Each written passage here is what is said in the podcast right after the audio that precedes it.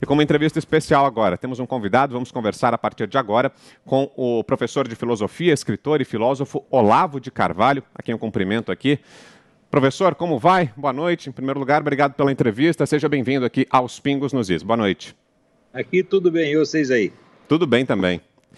Professor, queria começar tratando com o senhor de educação. O Ministério da Educação continua vago, ainda não há um novo ministro da Educação. Queria saber se o, se o senhor fez alguma indicação, tem algum nome para indicar o presidente Jair Bolsonaro, professor? Não, eu só indiquei aqueles dois ministros no começo da gestão Bolsonaro, porque ele havia me convidado para ser ministro da Educação, eu não aceitei. Então, por uma questão de gentileza, eu retribuí. Tá Mas foi só por isso. Eu não estou afim de influenciar ministério nenhum, estou pouco ligado quem são os dois que o senhor indicou, professor? Eu indiquei o Vélez Rodrigues e o Ernesto Araújo. É tá. E agora o senhor é... não voltou a ser convidado, não, né? Agora, nessa vacância, não houve nenhum convite. Não, não, não, pelo amor de Deus. Que é isso? O Bolsonaro não é meu, meu inimigo a esse ponto de me convidar de novo para ser ministro. Deixa eu passar aqui também para a pergunta do José Maria Trindade, professor Olavo de Carvalho com a gente. Zé. Pois é, professor, eu queria perguntar é, qual é realmente a sua relação com o presidente e com a família Bolsonaro e, atualmente, qual é a sua posição diante do governo do presidente Jair Bolsonaro? Olha, a única relação que eu tenho com o presidente Bolsonaro é uma amizade. Eu encontrei com ele, conversei com ele quatro vezes, tenho muita simpatia pela pessoa dele, acho um homem muito honesto, muito sério, muito sincero, gosto dele. O que não quer dizer que eu não tenha críticas a fazer ao seu governo, é claro que tenho. Tenho, tenho inúmeras, já fiz algumas bem pesadas, aliás. Mas não vou deixar de apoiá-lo jamais. Nós não vamos conseguir outro presidente honesto pelos próximos 200 anos. Né? Nesse país, o número de vigaristas e ladrões é excessivo, ultrapassa o controle humano. Na hora que aparece um honesto, não, não deixa ele escapar de jeito nenhum. Ana Paula Henkel, sua pergunta, Ana.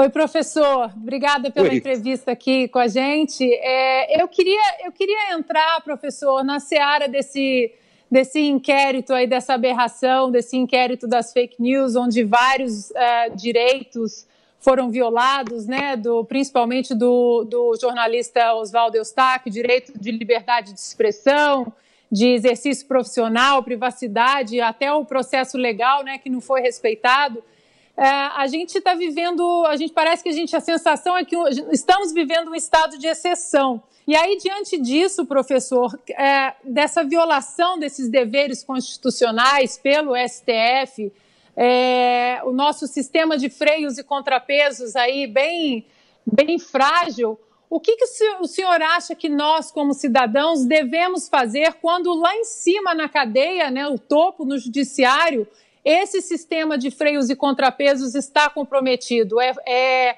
o momento é de quê agora? É de fazer uma pressão em cima do Senado, por exemplo, para um processo de impeachment uh, contra o Alexandre de Moraes? Olha, eu não tenho nenhuma solução e, na verdade, não tenho nenhuma sugestão, mas uma coisa eu sei. A primeira coisa a fazer é tomar consciência do que está acontecendo e tentar entender. Por exemplo, tentar entender a dimensão do problema. O pessoal fixa muito assim nesses casos que aconteceram, o caso da Sarah Winter, do, do Oswaldo Eustáquio, etc. Não, esse negócio está apenas começando, porque ao mesmo tempo em que o STF toma essas medidas, obviamente ditatoriais, fascistas, está se programando a mesma coisa na, na esfera parlamentar. Eles estão com projetos aí de instaurar esse controle, essa censura de maneira definitiva. E não podemos jamais esquecer, nunca, nunca, nunca esquecer a, fra a frase do Zé Dirceu nós vamos tomar o poder sem eleições. É o que eles estão fazendo. Eles não estão brincando. Você veja, medidas igualmente draconianas estão sendo tomadas nesse momento na Venezuela, com a ajuda de tropas iranianas que estão indo para lá. Esse pessoal não está brincando. E você vê, quanto mais eles são derrotados na esfera eleitoral, mais, ele, mais difícil fica para eles resistir à tentação da violência e da ditadura. Eu acho que todo esse pessoal da esquerda está assanhado agora para fazer uma ditadura. Já que no terreno eleitoral estão, estão lascados, o povo inteiro os odeia. Né? Já que somos odiados mesmo, então vamos bater em todo mundo. Essa é a ideia. Guilherme Fiuza, sua pergunta, Fiuza. Professor, é, o ensino, ou pelo menos o exercício de disciplinas como filosofia, sociologia, antropologia, enfim, as ciências humanas no ensino público superior é, passou a ser questionado. Há uma pauta de revisão né, da, da presença dessas disciplinas no, no ensino público superior.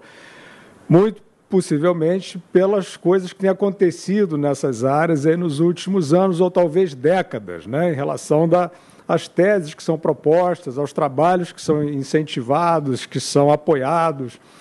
É, qual é a sua, a sua visão sobre isso, professor? E o que, que tem acontecido nas ciências humanas no ensino público no Brasil nos últimos anos? Olha, o que acontece é o seguinte: havia, havia aquele pessoal conservador, direitista, que reclamava da doutrinação. E eu sempre disse: olha, doutrinação não é problema nenhum.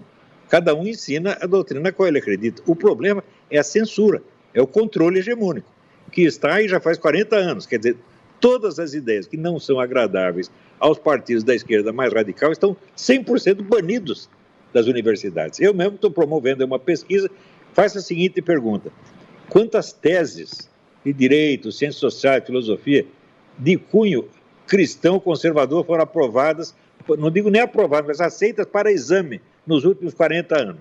Se tiver duas é muito. Ou seja, houve um, processo de controle ditatorial. E isso está vigente nas universidades há 40 anos. Então, esse é o problema. Nós temos que restaurar a atmosfera de debate. Agora, os caras, muitas vezes, o pessoal da esquerda não quer debate. Por quê? Porque eles perdem o debate. Por exemplo, todos os intelectuais de esquerda que entraram em debate comigo, todos se ferraram. Mas se ferraram assim, vergonhosamente. Alguns ficaram quietinhos, nunca mais abriram a boca, vai fazer 30 anos já estão quietinhos. Então eles perceberam, não, nós não podemos dar chance desses caras falar porque eles vêm e dizem umas coisas que eles não sabem responder. Foi isso que aconteceu. Você vê, eu tive aquele debate na Faculdade de Direito, do Lago São Francisco, com o professor Alaor Café Alves, que era o guru da faculdade. Tá e tinha 800 pessoas na plateia. Os 800 eram alunos dele. Quando eu cheguei, estava todo mundo querendo me matar. Quando eu saí, estava todo mundo me aplaudindo e vaiando ele. Por quê? Porque era uma besta quadrada, como todos os intelectuais de esquerda no país. O único homem inteligente que tem na esquerda brasileira é o Zé Dirceu, mas ele não é um intelectual, ele é apenas um estrategista e tático. Isso ele sabe fazer intelectualmente, de filosofia, não entende nada. Mas, na prática, ele é um homem inteligente, né? Pelo menos é mais inteligente do que o Ciro Gomes. Ciro Gomes se especializou, você em apanhar, apanhar, apanhar, apanhar, apanhar e contar vantagem. Mas o Zé Dirceu não, o Zé Dirceu sabe o que está fazendo. E é ele que está lembrando este negócio. Nós vamos tomar o poder sem eleição. Preste atenção no que esse cara está falando. Ele estudou na, na escola de inteligência militar cubana. O serviço militar cubano é um dos melhores do mundo. Só dá para competir, talvez, com o Mossad. Isso não é brincadeira, está entendendo? Então, ele não é um demagogo, não é um bocó, não é um contador de vantagem que nem Ciro Gomes. Tá então, é para prestar atenção e saber que se ele disse isso, ele está fazendo isso. Ô professor, e como o senhor disse agora há pouco, o senhor também faz críticas né, ao governo do presidente Bolsonaro e há pouco tempo, no mês passado, o senhor chegou a divulgar um vídeo em que o senhor dizia que poderia derrubar o governo se o presidente Jair Bolsonaro continuasse sendo covarde. Queria é saber claro do... que isso é um modo... Isso é, uma, isso é uma figura de... Isso é, obviamente, uma hum. figura de linguagem. Não pode tomar tá. sentido literal. É, isso é uma hipérbole. O que é que o senhor queria dizer, então, naquele momento? Não, eu só estou querendo dizer que existe meio, existem condições para alguém derrubar o governo. Não que eu, pessoalmente, vá fazer isso. Tá certo? Agora, o grande problema com o governo Bolsonaro foi a crítica que eu fiz e que repito agora, é o seguinte, ele tomou o poder numa situação de guerra. Que ele, a primeira coisa que ele tinha que fazer é entender que um cargo não é poder. O cargo é um meio de obter o poder. Então, a primeira coisa que ele tinha que fazer tá era tirar os meios de ação dos seus inimigos mais pérfidos. Ladrões, assassinos, terroristas, etc. Ele não fez nada contra esses caras. Ao contrário, ele só provocou. Ele falava mal, mas não agia contra eles. Fala, então, o que, que você faz? Você assusta o inimigo e o induz a se unir para se defender de você. E na hora que eles o atacam, você não consegue fazer nada. Então foi assim, uma estratégia absolutamente desastrosa, provavelmente inspirada por generais que não entendem porra nenhuma disso. Né? O que, que general entende de guerra cultural? Meu Deus do céu. Eu dei aula para esses milicos durante a década de 90 inteira expliquei tudo o que ia acontecer, aconteceu exatamente do jeito que eu falei. E dei para eles a fórmula, como resolver isso aí, como impedir que a coisa se agravasse. Eles não fizeram nada. Também o meu amigo falecido general Sérgio Augusto de Avelar Coutinho, que inspirado por mim, ajudado por mim, escreveu dois livros importantes sobre a Revolução Gramsciana no Ocidente. Ele morreu amargurado porque os colegas dele não prestavam atenção. Eles não tinham senso de responsabilidade. Até hoje não tem. Eles estão preocupados no momento que você vê né, é, a articulação cubana e iraquiana na Venezuela. Tá você vê esse pessoal do narcotráfico dominando tudo. Eles estão preocupados com o olavismo. O olavismo é o grande risco, que eles são loucos. Eles são loucos ou idiotas? Não sei, mas uma das duas coisas são. Porque a outra hipótese de que são traidores, mesmo não, não ouso pensar, tá certo? Então, não vou atribuir maldade moral, tá certo? Mas a burrice, sim, é QI 12. Então, o presidente teria sido covarde porque não enfrentou esses grupos, é isso? Não, não posso dizer que ele foi covarde, tá certo? Mas ele aceitou né, essa orientação de generais que nunca estudaram o assunto. Eu digo, olha, esse negócio de comunismo eu estudo há 50 anos, meu Deus do céu. Esses generais não tiveram nem aula de, de como é que se diz, de guerra revolucionária na academia, porque o Sarney tirou da academia militar. Não se estuda mais isso. Eles só leem livros assim que são recomendados pelo New York Times, tá entendendo? Só lê best-seller, tá certo? E, e, e, e, livros de autoajuda e livros de economia, de administração e economia. Desse negócio de comunismo, gente não entende coisa nenhuma, deviam ficar quieto e ouvir o que eu estou falando, meu Deus do céu. Eu só quero ajudar, eu não quero cargo, não quero, não quero dinheiro, não quero nada. Eu estou assim, com 73 anos, né? Não, não vou viver mais muito tempo, eu quero é ajudar um pouquinho antes de morrer, pô. Agora, esses caras não são ajudáveis, porque são muito vaidosos. Eles acham que sabem, quando na verdade não sabem nada. Esse é o problema. E o, o Bolsonaro, se, ele tem uma espécie de visão mítica do exército, tá entendendo? Tem um respeito é, devoto, assim, religioso pelo exército. Eu também tenho respeito pelo exército. Mas escuta, mas quando um general fala besteira, a gente tem que. Besteira é besteira, não importa. Se o Papa fala besteira, é besteira. Entendeu? O Papa é infalível só no que diz respeito a moral e doutrina. O Papa pode ter ideias idiotas a respeito de política, de economia, que aliás muitos já tiveram. Mas, outro dia eu não estava até o, o, Papa querendo aí beatificar o Lutero. Então ele endoidou. Se o Papa fica louco, ficou louco. Pô. Não importa ser Papa. Né? Então, em general, a mesmíssima coisa. Quer dizer, não estou desfazendo do exército, ao contrário, eu acho que a burrice de certos caras, vamos dizer, desonra a, a instituição. Eu, por exemplo, estou falando que eu colaborei muito com o general Sérgio Coutinho, né, eram grandes amigos, tá Tra trabalhei com militares escrevendo o livro O Exército na História do Brasil, do qual eu fui o editor de texto. Né? Conheci gente muito inteligente, muito capaz no Exército, mas não eram os líderes, não eram os generais. Era gente da Escola de Comando de Estado-Maior, tive boas conversas com o coronel lá dentro. Tá? Ó, general, na verdade, o único general que eu levei mesmo a sério foi, foi dois. Você quiser, eu dou os nomes. Era o general Paulo de Castro, que era o, o diretor da Escola de Comando de Estado-Maior, e o general Sérgio Augusto de Velar Coutinho. Esses estavam entendendo tudo que eu dizia. Os outros que não entenderam nada até agora. E ficam brabinho, né? Porque sempre que você fala que um deles está errado, eles acham eles estão ofendendo a instituição. Quer dizer, cada um deles acha que é a instituição, meu Deus do céu. Já eu não tenho esse privilégio, porque eu não sou instituição nenhuma. Minha única instituição é eu mesmo. E olhe lá, hein? Estamos ouvindo aqui o professor de filosofia, escritor, filósofo Olavo de Carvalho em Os Pingos nos Is. Quem faz a pergunta agora é o José Maria Trindade. Diga, Zé.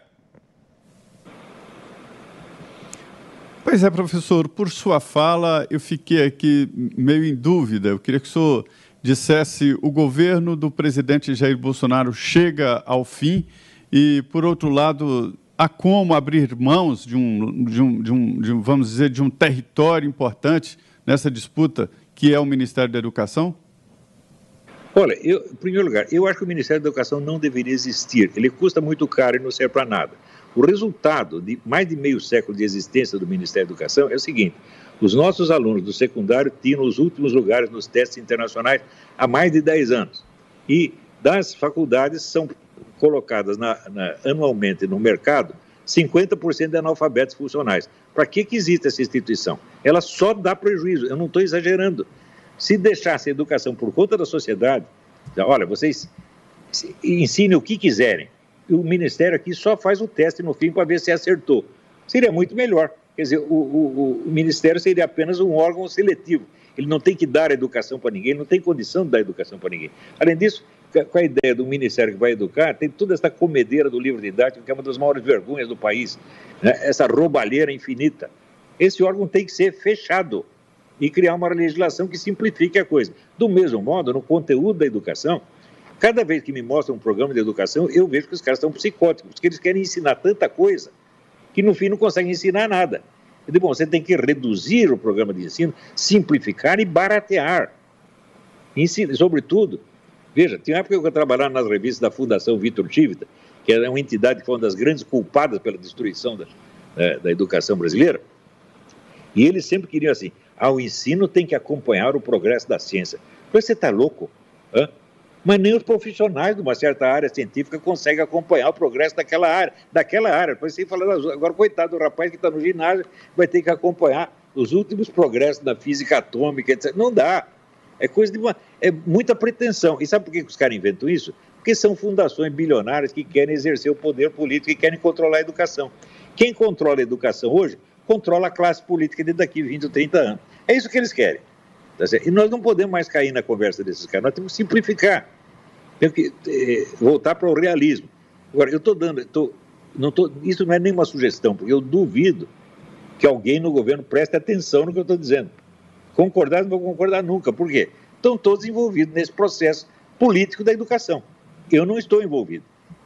Qual é a solução para a educação no Brasil? Eu não sei, eu sei a solução para a educação dos meus alunos. E os meus resultados aí são brilhantes. Eu ensino o que eu sei ensinar. Eu só ensino adultos, jovens adultos que querem entrar na vida intelectual. Essa é a minha especialidade. Agora, o resto do ensino, eu não tenho capacidade para opinar sobre isso. Por que, que eu não aceitei ser ministro da Educação? Falou, escuta, gente, eu nunca sequer entrei no Ministério da Educação. Eu não conheço a estrutura, não conheço o organograma do Ministério da Educação e não sei quem está lá dentro. Eu vou entrar lá, vou ser feito de trouxa o tempo todo. Eu reconheço a minha incapacidade, mas eu sou o único brasileiro que reconhece que não tem capacidade para alguma coisa. Porque todos acham que tem capacidade para tudo. E a outra pergunta do Zé Maria, professor, o governo chega ao final? espero que sim, mas é, é, não tenho capacidade para prever isso. Mas eu acho que sim, tem.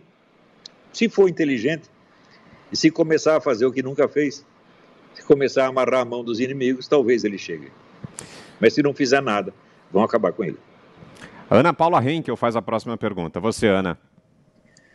Professor, eu queria voltar num ponto que o senhor falou sobre revolução cultural. Quem acompanha o senhor já há algum tempo, como eu acompanho, seus artigos, é, eu que moro aqui em Los Angeles, na Califórnia, um estado é, altamente progressista, há muito tempo o senhor avisava né, da, dos caminhos de, de, um possível presidente Obama, o que a América poderia se tornar. E hoje a gente vê né, uma América dividida, a gente vê que as políticas dos dois governos, dos dois mandatos do, do presidente Obama, elas não deram o resultado que prometiam, né? A, a, eles travestiram, né, de alguma certa forma, o governo como o governo carismático, bonzinho, mas quem acompanha o senhor já sabe muito bem o que está por trás, o que estava por trás do, do, do governo Obama e do personagem Obama.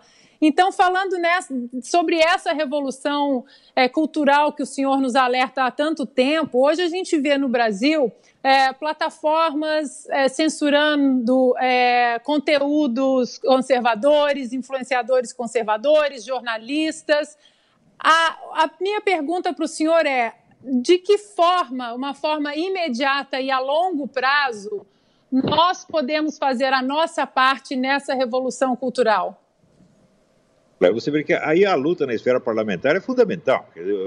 No Congresso você pode oferecer resistência a essa coisa, mas depende do diálogo que os deputados e senadores tiverem com seus eleitores. Eles, eles estão dando ouvido para os eleitores. Você, a massa brasileira está 100% contra isso que esse ministro do STF está fazendo. Os caras mais impopulares que tem no Brasil são os ministros do STF, né, que são evidentemente ditadores, são imperadores, eles querem autoridade absoluta. Né?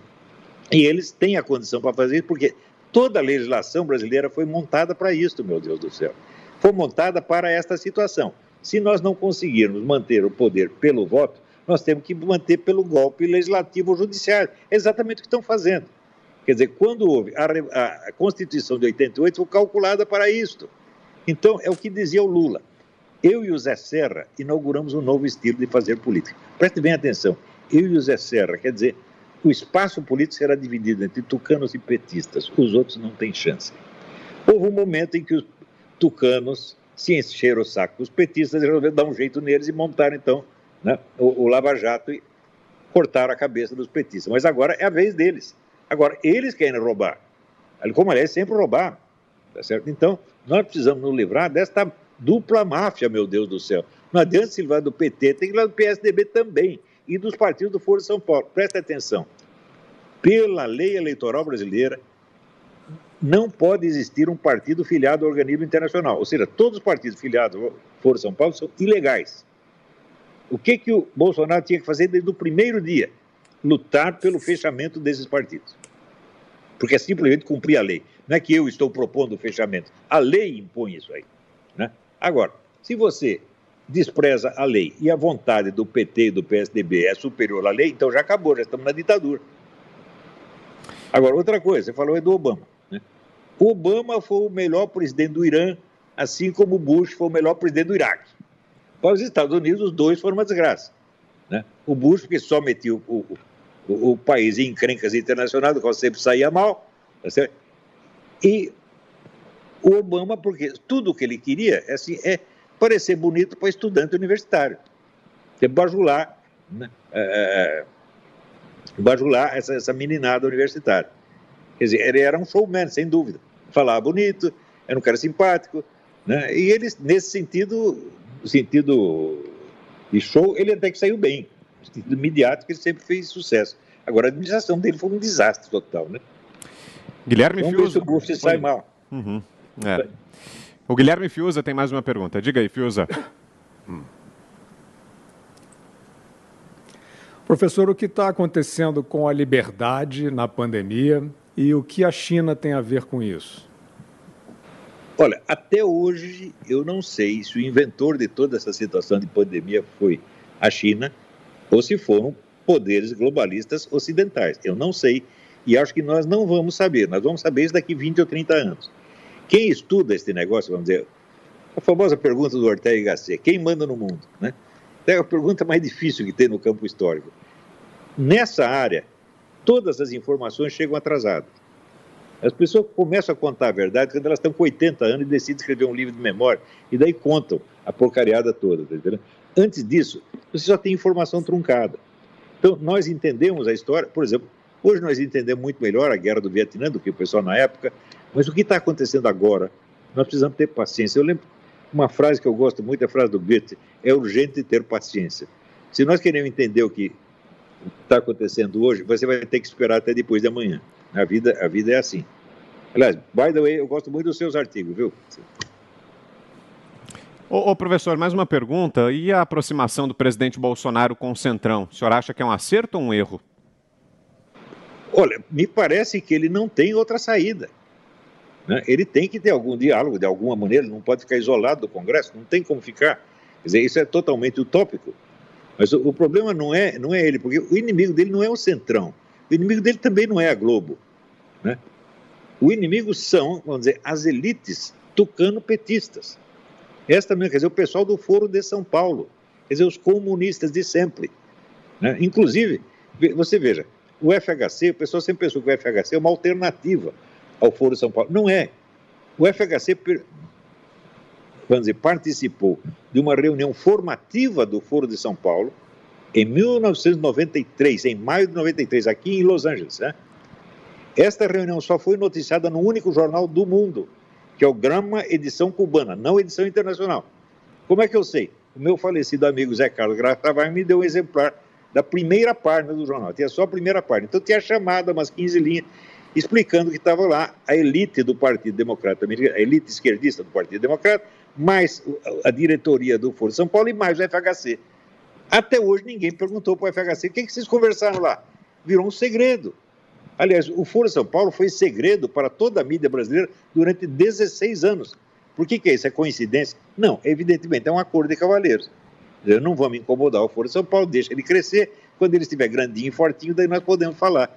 Ou seja, o pessoal começou a falar do Foro São Paulo quando o Lula confessou a existência do Foro São Paulo. No terceiro congresso do PT, daí eles confessaram, ah, existe o Foro São Paulo e ele é a coordenação do movimento esquerdista no continente. Aí todo mundo começou a falar.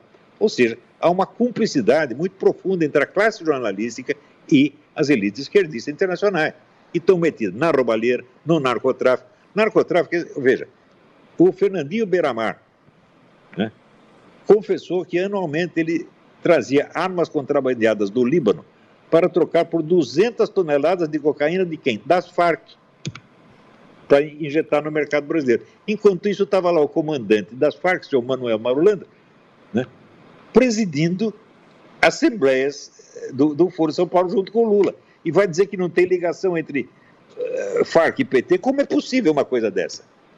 Veja, no Brasil, o pessoal acredita assim no que sai na mídia. Eu não acredito em nada, só acredito em documentos de fonte primária e testemunha do personagem que estava lá. Aliás, esse é um critério histórico. O documento é soberano.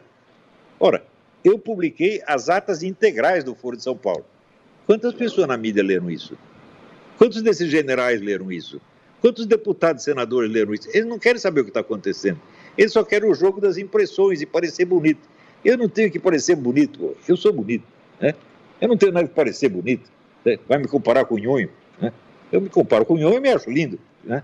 Então, pronto, eu não tenho que ficar tentando parecer mais bonito que eu sou. Você está me vendo aqui, você está vendo aqui, é o mesmo sujeito que a minha mulher vem em casa, que meus filhos vêm em casa. Eu não tenho um papel a desempenhar. O meu papel é o mesmo, né? Então, eu adotei já como norma, há muitos anos, a norma do Dom Quixote. E eu sei quem sou. Eu sei quem eu sou, eu me conheço de trás para dentro. Não me adianta criticar por defeitos que não tenho, nem me elogiar por qualidades que eu também não tenho. Eu não caio nessa. Professor, a gente vai ter que fazer um rápido intervalo, peço que o senhor continue com a gente. São dois minutinhos e daqui a pouco a gente volta com a sequência da nossa conversa. Rápido intervalo, agora são 6h57. Você sabia que até 2030 existe uma pesquisa que mostra que 80% dos trabalhos que a gente conhece hoje não vão existir? Meu nome é Pedro Ivo Moraes, sou consultor de empresas há mais de 10 anos, sou escritor do livro Empresas Espiritualizadas e especialista na área de propósito. Sou também sócio da empresa Novo Mundo. Se você tem uma pequena empresa, é um autônomo, ou mesmo uma grande empresa, ou de qualquer forma tem uma ideia que você quer transformar em trabalho, existe uma forma de fazer isso usando as melhores práticas, onde você vai alinhar sua paixão a muito resultado financeiro. Para isso existe o curso Empreendedorismo 4.0. Nosso curso está dividido em quatro módulos. Nesse primeiro módulo, a gente vai falar sobre essência. Eu vou estar com vocês falando sobre o seu sonho e sobre como colocar o seu sonho em prática e te tornar o empreendedor 4.0. No módulo 2, a gente vai estar falando sobre estratégia e vocês vão ter ferramentas para se tornar um grande empreendedor, ferramentas práticas de negócio. No módulo 3, a gente vai falar bastante de forma prática sobre as áreas de uma empresa: financeiro, marketing, contabilidade. E no módulo 4, vocês vão ter muitas dicas de como fazer sua empresa crescer, o seu negócio ser próspero. Se você tem uma ideia na cabeça e quer transformar essa ideia em um negócio, eu diria que esse curso é para você. Mas se você tem uma empresa e de alguma forma você quer remodelar ela aos padrões da nova era, esse curso também é para você. Vai ajudar muito para quem tem o desejo de criar uma empresa que seja do coração. Acesse lá que eu acho que vai ser muito legal para você.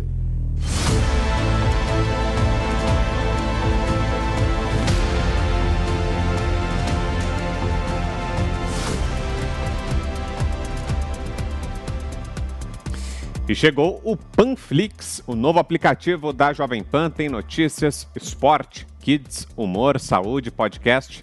Tudo isso reunido num só ambiente. O conteúdo pode ser ao vivo, ou seja, aqui no momento em que a gente está transmitindo para você, ou on demand. Você pode acessar mais tarde, na hora em que quiser, fica tudo à disposição para você. E acessar o Panflix é muito fácil. Você entra na loja de aplicativos do seu tablet ou do celular, pode ser App Store ou Google Play. Lá você procura o app Panflix, é esse aqui, dessa logomarca que está aqui na tela para você agora. Baixa o aplicativo, faz o cadastro, que também é bem simples, é um cadastro fácil, rápido e pronto. Você também pode acessar o Panflix pelo computador. Basta digitar www.panflix.com.br. Mais um caminho, o nosso QR Code, ele está aqui na tela, fica o tempo inteiro para você que está nos assistindo, e aí aproximando o celular você faz a leitura desse QR Code, pode ser na tela do computador ou na tela da televisão, é só aproximar o celular e aí com a leitura pronto, você já é direcionado ao ambiente da Panflix. O melhor, tudo isso é de graça. Muita gente nos pergunta se tem assinatura, se paga alguma coisa. Não paga, tudo isso é de graça e lá você encontra todo o conteúdo da Jovem Pan e ainda conteúdos exclusivos. Panflix, baixe já. Estamos de volta aqui com os Pingos nos Is e recebendo hoje o professor de filosofia, escritor, filósofo Olavo de Carvalho. A gente dá sequência aqui à nossa entrevista. Professor, obrigado pela permanência aqui durante o intervalo, pela paciência do senhor. Passo para a próxima pergunta de José Maria Trindade. Diga, Zé. Pois é, professor. É, é, às vezes eu tenho a impressão de que o senhor mora nos Estados Unidos e vive aqui no Brasil, sempre envolvido aqui com os nossos problemas e soluções. O senhor se vê morando aqui no Brasil e desempenhando, como o senhor disse, não tem papel, desempenhando um papel político por aqui. Qual seria esse papel? Não, papel político nunca na minha vida. É nunca. Eu sou professor e escritor, não sou mais nada além disso. Então, eu só dou palpite sobre as coisas que eu faço. Eu não digo para ninguém fazer um treco que eu não sei fazer. Se eu quero dar uma ordem para alguém fazer alguma coisa, primeiro o treino é para aprender aquilo, eu ensino aquilo. Então, quando pedem soluções para a educação brasileira, eu falo, meu Deus, eu nunca pensei nesse assunto, nessa escala. Eu sei educar os meus alunos. Eu tenho muitos alunos, 7 mil alunos. Hum? E eu sei educar essa gente e tenho educado, e já mostrei que sei fazer isso. Mas, cara, ah, quer uma solução para o Estado de São Paulo? Eu falo, não tenho. Eu não penso as coisas nessa escala. Você vê, eu acho que educação é muita coisa de relação pessoal com o aluno.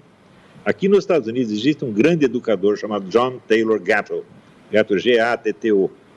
E ele, o resultado de toda a experiência educacional dele é o seguinte: as pessoas só aprendem o que elas querem aprender. Tá então, o que, que ele faz? Ele descobre o que o aluno quer aprender e ensina exatamente aquilo. E sempre funcionou. Eu estou fazendo mais ou menos a mesma coisa. Tá certo? Então, o ensino tem que ser sempre individualizado, as pessoas são diferentes. Não adianta você querer que todo mundo calce sapato número 41, não vai, tá certo? É, até cueca padronizada também não funciona. Precisa adaptar as coisas às, circunstâncias de cada um. Meus alunos me escrevem muito, pedem muito conselhos, até para a vida pessoal. Tá eu, quando posso, eu dou. Em geral, não posso, mas quando posso, eu dou. E dicas para, vamos dizer, o aprendizado. Essas dicas são diferentes para cada pessoa, tá entendendo?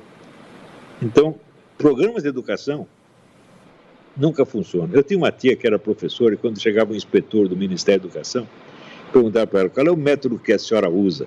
Ela disse, método confuso. Isso aí me inspirou. Certo, ela era excelente professora. Os alunos dela aprendiam, mas o método era um método confuso. É então, agora, morar no Brasil, não moro mais. Eu estou velho demais para mudar de novo. É certo? Eu gosto muito de morar aqui, e depois eu lembro assim a frase do Lenin: as revoluções se fazem do exterior. Né? Porque tem esse pessoal toda hora, esses generais, até aquele cretino do Marco Antônio Viu, é, onde já se viu, fala do Brasil morando no exterior. Meu filho, você já fez a lista dos grandes patriotas brasileiros que moraram no exterior? Zé Bonifácio, Joaquim Nabuco, Oliveira Lima. É um montão de gente. Os maiores moraram no exterior. Por quê? Por causa deste preceito do Lenin que é muito verdadeiro. Você estando no exterior, você não sofre o impacto pessoalmente o impacto do problema do seu país. Você olha a coisa de longe e você está numa posição onde você pode ajudar. Agora, se eu tivesse aí, eu não estaria ajudando, eu seria uma vítima. Eu não quero ser vítima do problema, eu quero ser alguém que ajuda a resolver. Pô, né? Isso, isso para isso eu preciso dessa distância. Eu fico mais tranquilo aqui. Né? Todo dia, eu, assim, a minha mulher ouve todo dia fala: se você visse como, eu tenho dó dos brasileiros, a tristeza que eu tenho por causa deles, não por mim, eu não estou sofrendo nada. Claro que tem gente que mexe o saco, fala mal, etc, etc. Né? Aliás, daqui a pouco vai ter um, programa aí, é, o Olavo tem razão, olavo tem razão ponto, ponto com, né? feito pelo meu aluno Mauro Ventura, estudando assim, o maior caso de difamação da história do mundo, é que a difamação do indivíduo nunca teve como essa. Mas, é claro, isso também me afeta, mas me afeta mais ver o sofrimento do brasileiro, ver como tudo no Brasil é difícil, meu Deus do céu. Problemas óbvios e simples, né? Até, veja, tanto na esfera política, social, quanto na esfera pessoal. Por exemplo, eu tenho muitos parentes e amigos que eu convidar, vem para cá, eu compro uma passagem para você.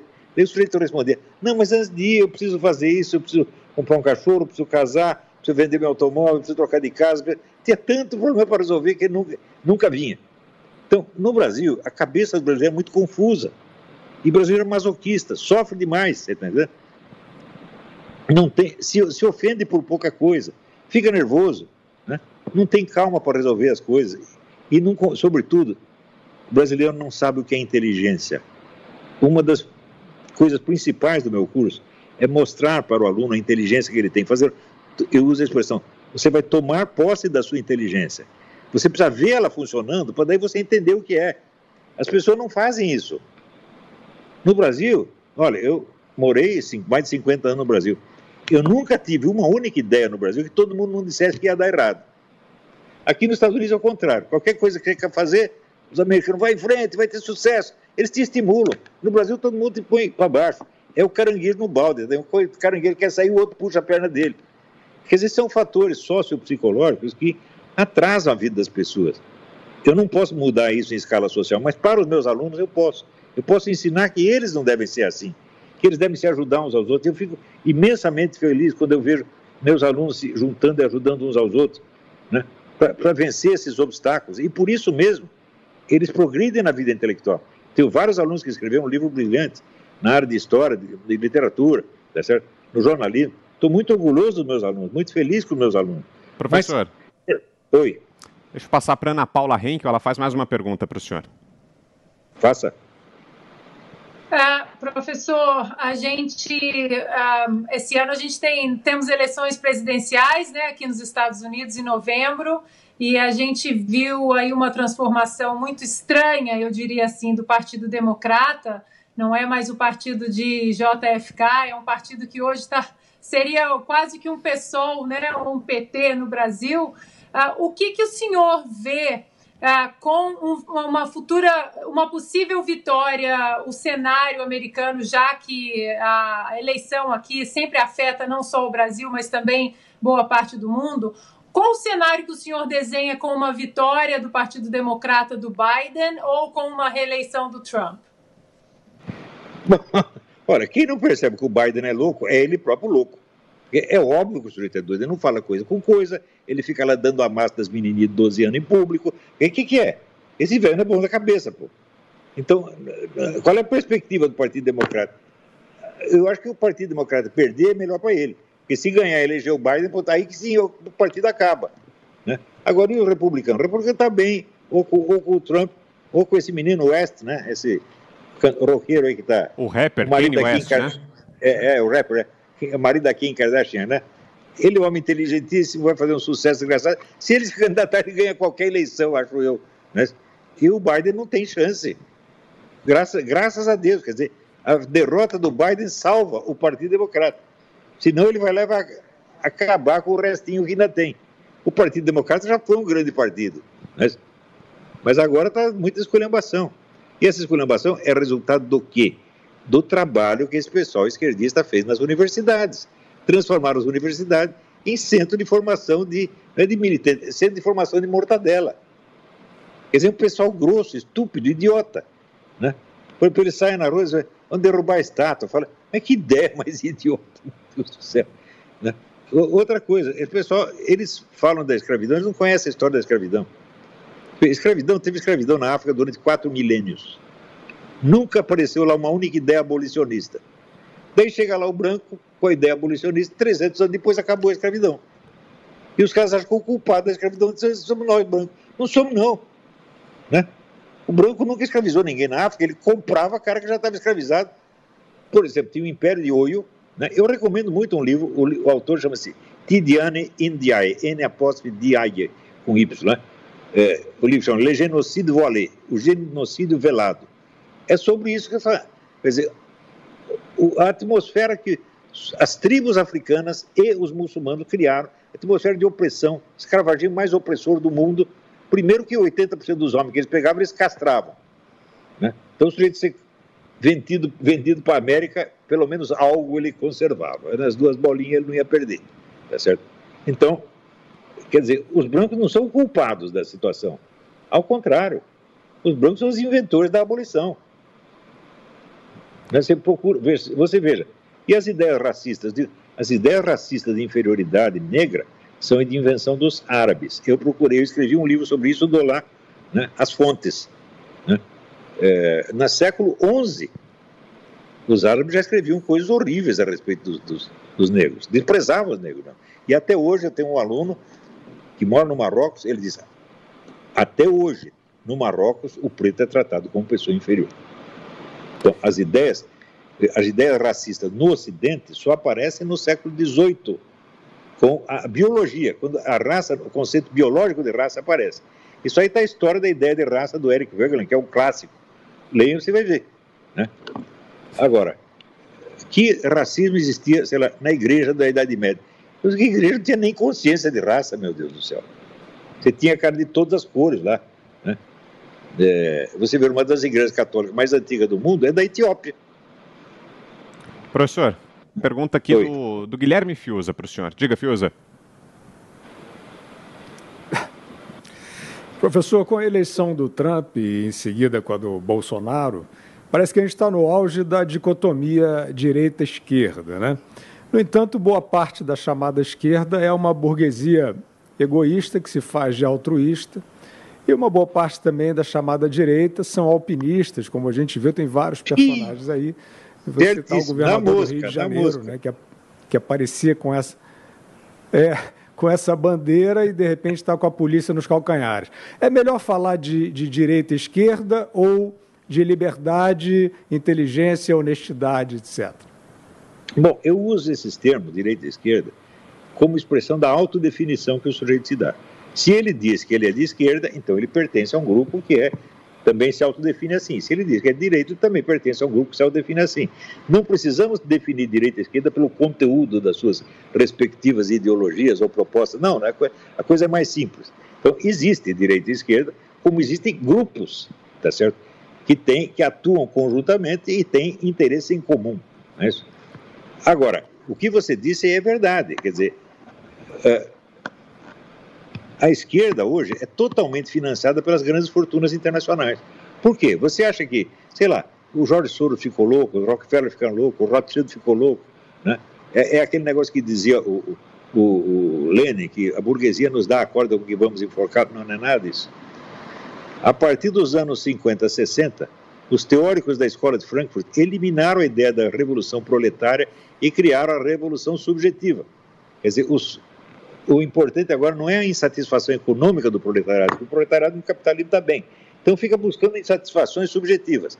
Da mulher que está insatisfeita com o homem, do homem que nasceu homem que quer virar mulher, do negócio racial. Então, dissolveram a revolução proletária em mil e uma revoluções subjetivas completamente loucas, que jamais poderão produzir o socialismo, mas pode transformar o capitalismo no inferno, que é exatamente o que eles estão fazendo.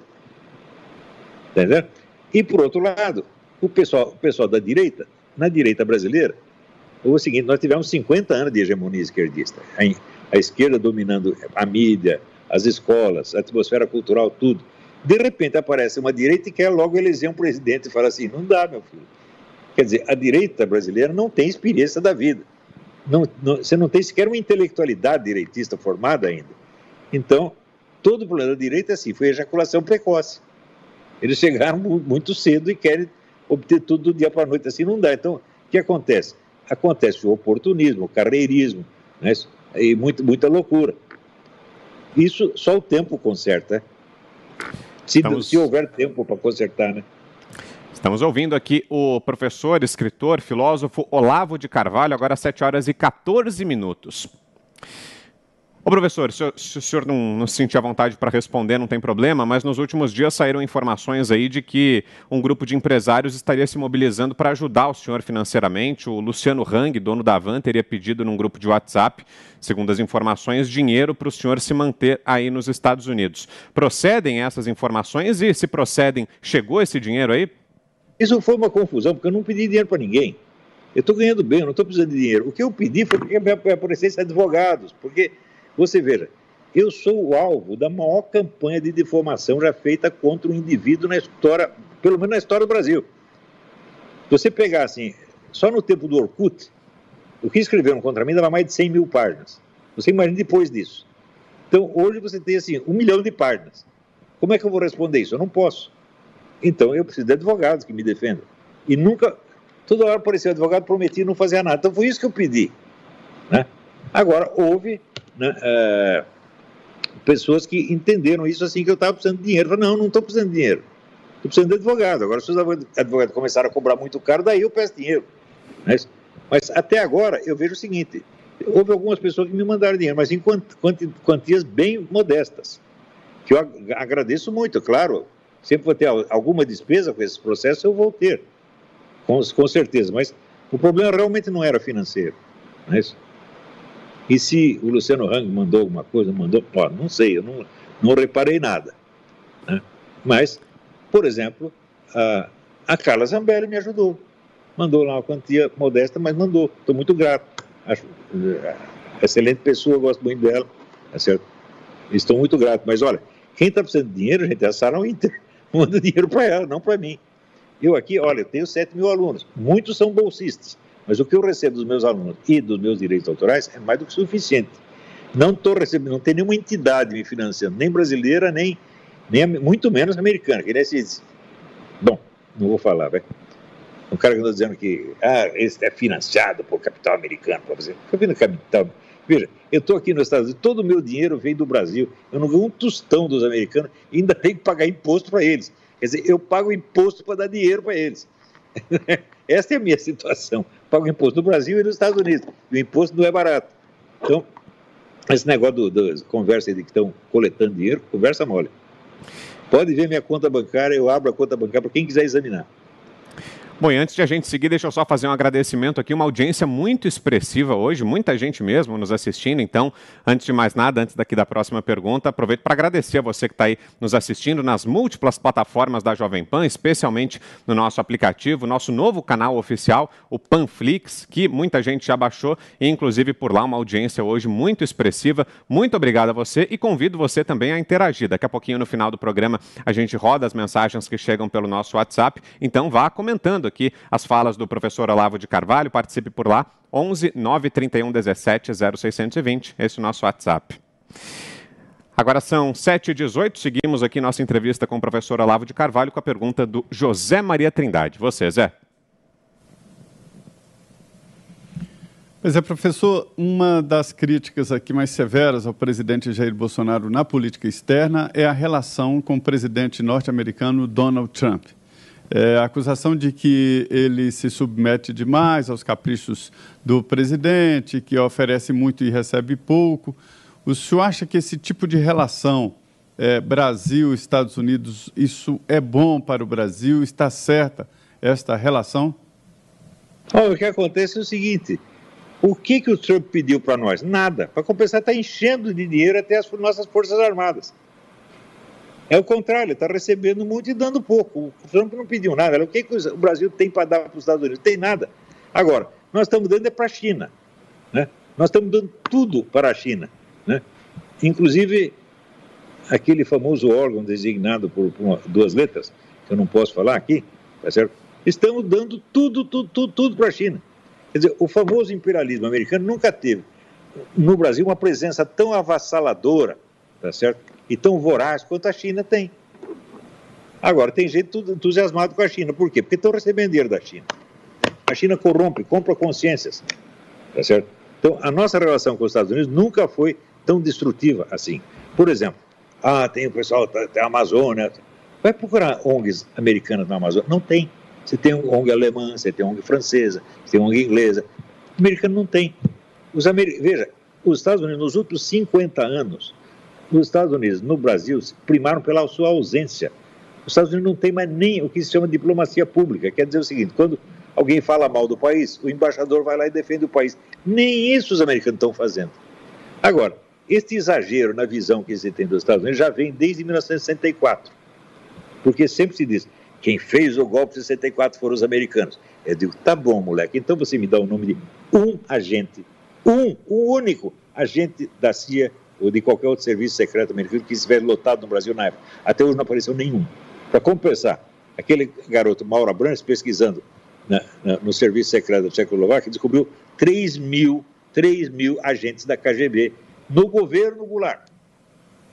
Então, essa história da América no Brasil é, assim, é um negócio mítico, é lenda urbana. Ana Paula Henkel, Oi, professor, vou passar não, só para Ana Paula. Pergunta, pergunta, pergunta, pergunta. Podemos ir? Então vamos lá. Ana Paula tem mais uma pergunta. Diga aí, Ana. Professor, a gente vê é, que, às vezes, algumas eleições importantes na história, como a do Reagan, por exemplo, a do próprio Donald Trump, a, do Bolsonaro também, é, a gente viu que uma maioria silenciosa entrou em ação. Você, o senhor acredita nessa maioria silenciosa e como que a gente consegue dar voz para essa maioria silenciosa? Muito bem, eu percebi esse negócio da silêncio da maioria silenciosa mais de 30 anos atrás. Eu falei, olha, não é possível um país que só tem esquerda. Isso não existe. Democracia tem que ter direita e esquerda, e você tem que ter o diálogo, tem que ter o debate. Então nós temos que abrir um espacinho para que exista uma direita. Como é que nós fazemos isso? Bom, eu tenho lá as minhas teorias sobre o que, que produz o poder na história, e eu sei o seguinte: a coisa decisiva é a hegemonia intelectual. Eu não chamo nem de, eu distingo entre hegemonia cultural, que é o controle dos órgãos de cultura, e hegemonia intelectual, que é o controle do repertório de ideias e de palavras que estão. Então nós precisamos quebrar a hegemonia intelectual da esquerda e abrir um espaço. Eu fiz isso, eu fiz isso sozinho. Fiz isso com o livro O Imbecil Coletivo e com o livro é, Nova Era Revolução Cultural. Olha, o pessoal da esquerda estava tão desacostumado a ser discutido que eles não sabiam como reagir. Ficavam loucos da vida. Só ficaram com raivinha. O que, que eles puderam fazer contra mim? Nada. Foram todos feitos de palhaço. E com isso, a esquerda perdeu o seu prestígio intelectual. Não, ela não tem mais. Eu tenho mais prestígio intelectual do que a esquerda intelectual inteira. Eu abri esse espaço. Infelizmente, eu abri para mim mesmo, porque não havia outros intelectuais conservadores. Até hoje não eu estou formando alguns. Então, a direita só tinha um porta-voz qualificado para discutir com a esquerda, não no aspecto político imediato, mas no aspecto mais filosófico, mais profundo. Não tinha mais ninguém. Então eu ocupei o espaço. Eu gostaria que tivesse outras pessoas. Tentei formar. Quando veio o Bruno Tolentino, chegou da Inglaterra, eu falei: oba, estou salvo, não estou sozinho mais. Mas daí o desgraçado fez o favor de morrer, porra. Isso lá é coisa que se faz. Né? Guilherme Fiuza, mais uma pergunta, Fiuza. Professor, o governo americano acaba de declarar algo que a gente pressente, digamos assim, para usar um termo simpático, que a China trabalha para se tornar, eh, pretende pelo menos, a, a, grande potência hegemônica mundial. Né? Como é que o senhor vê isso e qual a relação que o senhor eventualmente uh, vê em relação a essa pretensão e os investimentos chineses pulverizados aí pelo mundo, inclusive no Brasil? Olha, isso não é uma interpretação. O, o chefe lá da China, Xi Jinping, ele disse: Nós vamos dominar o mundo. Ele disse literalmente isso. Ora, o plano de governo global é um plano que existe entre os comunistas desde 1917. Existem vários livros sobre isso aqui. Não, não, não posso citar agora, não dá. Faz tempo que eu li essa coisa, mas eu tenho aqui.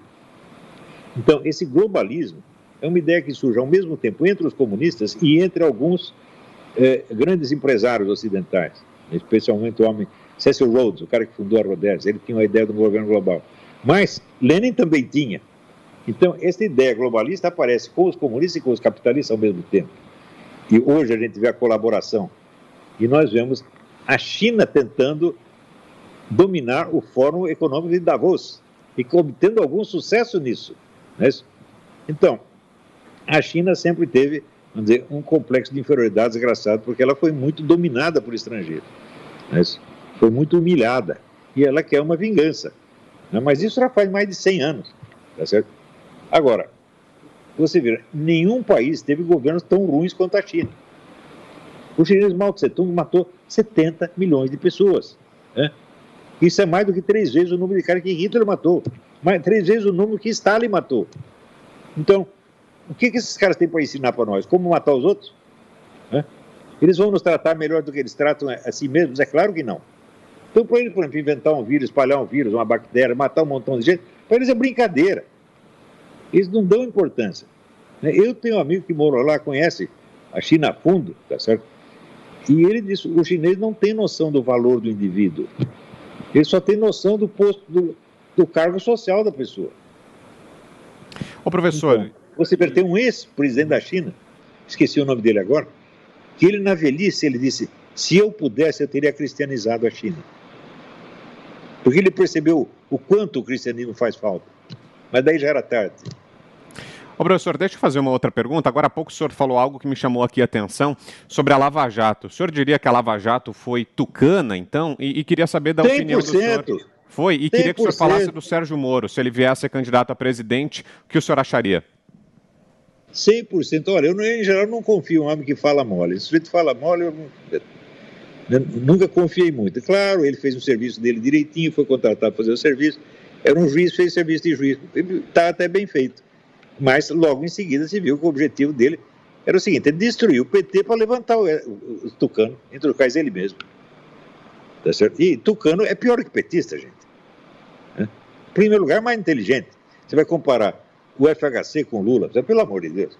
Né? O Lula é, é um office boy do, do, do FHC. Né? Não pode esquecer, o FHC foi o sujeito que criou né, uh, é esse movimento de invadir fazenda, tocar fogo em fazenda, foi o FHC que começou isso. Né? E o FHC, ele sempre se gabou de ser o cara que mais entendia da estratégia de Antônio Gramsci. E ele tem razão. Ele entende isso muito mais do que os outros. E ele entende e aplica.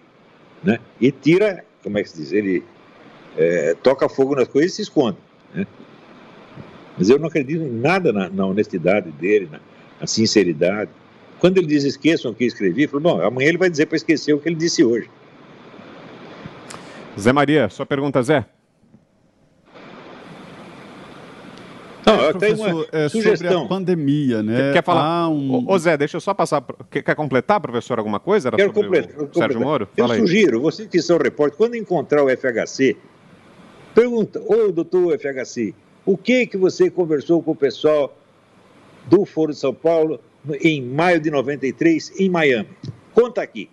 E está lá no, no jornal. Eu tentei obter a página interna, onde tinha a relação, a história completa, não consegui. Só tem a primeira página, chamadinha de 15, 15 linhas. Por que, que isso só sai? Tem mais, vou contar uma coisa pior. Eu tentei obter esse jornal na biblioteca do Congresso. Eles tinham a coleção inteira do Grama, menos a desse dia. Outras bibliotecas americanas são alimentadas pela Biblioteca do Congresso. Não conseguiu, tinha sumido completamente. Um único dia. A diretora da Biblioteca do Congresso, na época que eu estava procurando isso, 2008, era a mesma pessoa que tinha organizado a reunião de 1993. Que Agora coincidência. Sim. Hum. Agora sim. Por que então, vocês não investigam isso? Né? Também okay. tem outra coisa. Hum, Mil diga. coisas que estão faltando na, na imaginação brasileira, porque o pessoal não informa. Eu li o livro de um sujeito chamado Ladislau Bittman, que era o, o chefe da KGB no Brasil. E ele conta que quem inventou a história de que foram os americanos que fizeram o golpe de 64 foi o escritório dele. Nós falsificamos documentos e espalhamos para a mídia brasileira, todo mundo acreditou. Ele conta isso. Eu escrevi 20 artigos sobre isso, dizendo: como é, vocês não vão entrevistar o Ladislau Bittman, vocês não querem saber o que realmente aconteceu? Não, não querem saber. Então é o seguinte: a circulação de notícias já está pré-moldada para impor a versão oficial esquerdista da história. Não tem confronto, não tem debate, não tem nada, só tem dizer, a imposição do, dos mitos e das lendas urbanas agradáveis né, aos comunistas e similares. Seguimos aqui ouvindo o professor escritor Olavo de Carvalho, são 7h29. Passo para o Zé Maria, que vai fazer a próxima pergunta. Diga, Zé. É, é, professor, muito se fala aí nesse momento pós-pandemia, é, inclusive sobre mudanças aí com a relação com a China.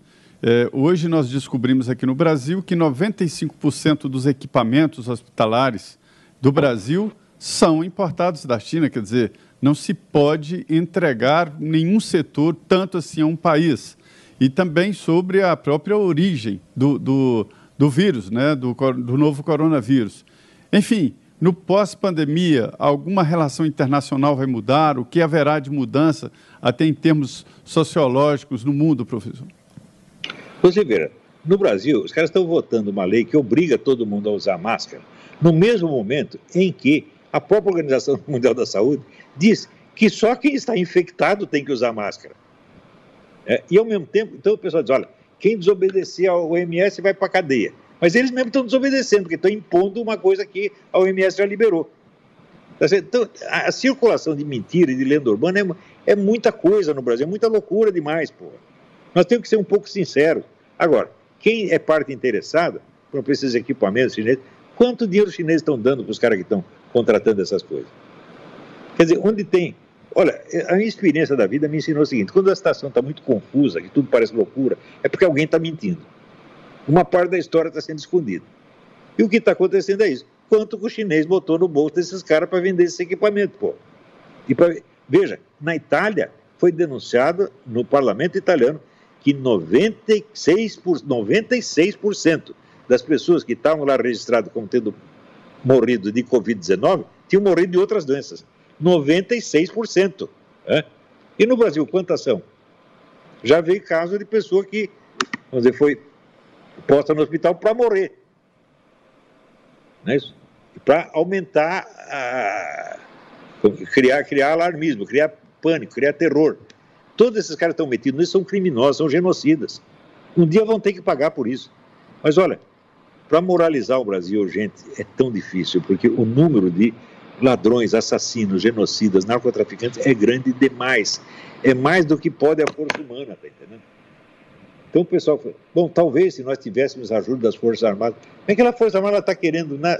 O general quer aposentadoria, ele quer, quer um, uma estatal para ele presidir, melhorar o orçamento doméstico, e quer jogar ping-pong no clube, no clube militar. É isso aí que o pessoal quer, porra. Tá entendendo? Então, nós, o povo precisa se organizar e ser sério com essas coisas. E investigar as coisas até o fundo. Descobrir tudo sem, sem dó nem piedade. E dizer, olha, se tiver que botar, sei lá, 10 mil pessoas na cadeia, eu digo é pouco. Para um país de 200 milhões de habitantes, 10 mil pessoas é pouco. 10 mil deputados, Professor. senador, juiz de direito. Né? É. Diga. Deixa, deixa, eu só fazer aqui mais um agradecimento a quem está nos acompanhando, uma audiência altíssima aqui em Os Pingos nos Is. E a partir de agora, recebo de volta você também que está nos ouvindo pelo rádio, que saiu para um breve intervalo. Seja bem-vindo de volta. Seguimos aqui ouvindo o professor, escritor Olavo de Carvalho. Professor, queria que o senhor falasse sobre a aplicação do artigo 142. Muita gente tem defendido que esse artigo permite ao presidente Jair Bolsonaro que ele acione as Forças Armadas como um poder moderador. O senhor concorda com essa interpretação e mais? O presidente Bolsonaro deveria acionar o artigo 142 ou não? Olha, se você for raciocinar juridicamente, está certo. Aí o doutor Ives Gandra explicou isso de maneira perfeita. Mas o problema não é esse.